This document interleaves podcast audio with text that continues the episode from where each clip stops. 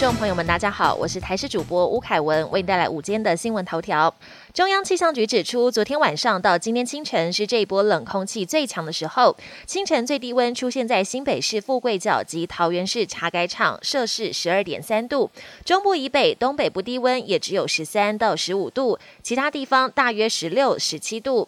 白天起各地仍在冷空气影响之下，北部、东北部及东部还是偏冷，高温十七到十九度左右。其他地区温度也会比昨天还低，高温大约在二十一到二十六度。上半天北部的降雨几率还是偏高，下半天水汽减少，降雨才会逐渐趋缓。新冠疫情席卷全球，就算接种疫苗之后，还是有变异病毒株产生，让疫情似乎看不到尽头。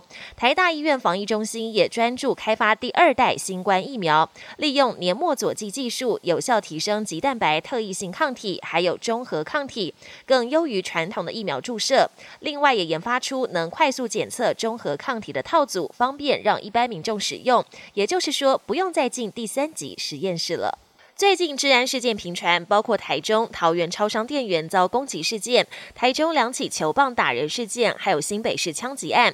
总统蔡英文透过脸书回应最近治安事件频传，提出了三点意见，包括要求内政部针对帮派犯罪加强取缔，并执行全国性同步打击帮派犯罪专案行动。另外，政府也会提升保护机制，给予夜间工作者更完善的保护。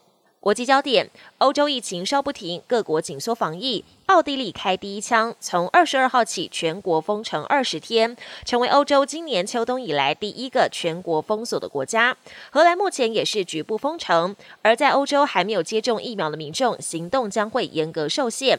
捷克跟斯洛伐克都公布了新措施，禁止未接种疫苗者进入酒吧跟餐厅等场所。没有接种疫苗的民众，未来会越来越寸步难行。菲律宾军方补给船最近在南海遭中国海警船水炮攻击，菲国表达强烈不满，中国则强调是菲国未经同意进入中国海域，双方僵持不下，关系紧张。菲国总统杜特地二十二号罕见谴责中国，表示仁爱礁事件不利于两国关系发展。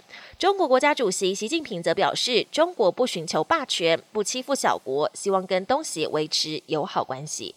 新冠疫情下的社交场合，大家往往都会以互碰手肘的方式来相互问候。解封之后，久别重逢的亲朋好友会来个大大的拥抱。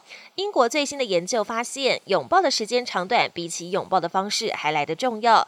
至于拥抱的时间，以五到十秒最恰当，跟一秒钟相比，五到十秒会让对方感到更愉悦。本节新闻由台视新闻制作，感谢您的收听。更多内容请锁定台视各节新闻与台视新闻 YouTube 频道。